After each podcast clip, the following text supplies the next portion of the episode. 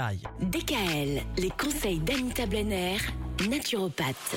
Nos intestins, voilà ce qui nous préoccupe tout au long de cette semaine. On le disait hier, nos intestins, c'est un peu notre deuxième cerveau. C'est très important qu'ils soient en forme. On s'intéresse aujourd'hui à la barrière intestinale et à l'hyperperméabilité. Oui, c'est dur à dire. Vous avez réussi, bravo Mika.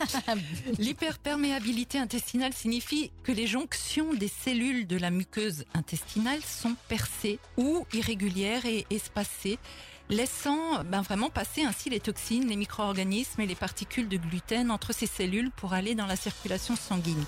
Alors, les jonctions de ces cellules, en temps normal, sont très serrées entre elles et ne laissent aucun indésirable passer dans la circulation sanguine. Seuls passent les nutriments nécessaires et l'eau.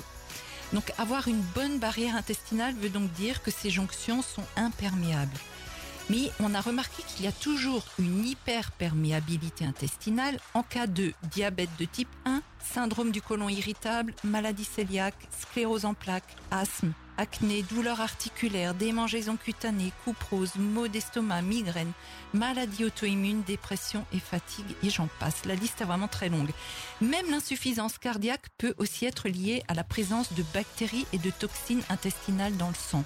Est-ce qu'il y a une alimentation particulière qui fait qu'on peut être euh, atteint justement de ça? Oui, tout à fait. J'allais y venir.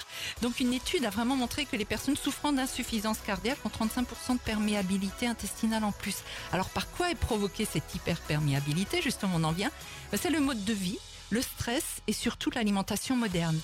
Les blés modernes, transformés par l'homme, hein, qui à force d'hybridation multiple se retrouvent avec 42 chromosomes alors que les blés sauvages et anciens n'en contenaient que 14, et les protéines contenues dans le lait de vache, la caséine, font vraiment des trous littéralement dans la barrière intestinale. L'alcool, l'alimentation raffinée, le sucre et certains médicaments. Alors tous ces ingrédients font que nos cellules intestinales se détériorent et perdent en efficacité et en perméabilité. Vraiment, elles se trouent littéralement. Au programme demain, la dysbiose. De quoi s'agit-il? Un dysfonctionnement, on imagine Oui. Mais lequel? Eh bien, vous le saurez demain. DKL. Retrouvez l'ensemble des conseils de DKL sur notre site internet et l'ensemble des plateformes de podcast.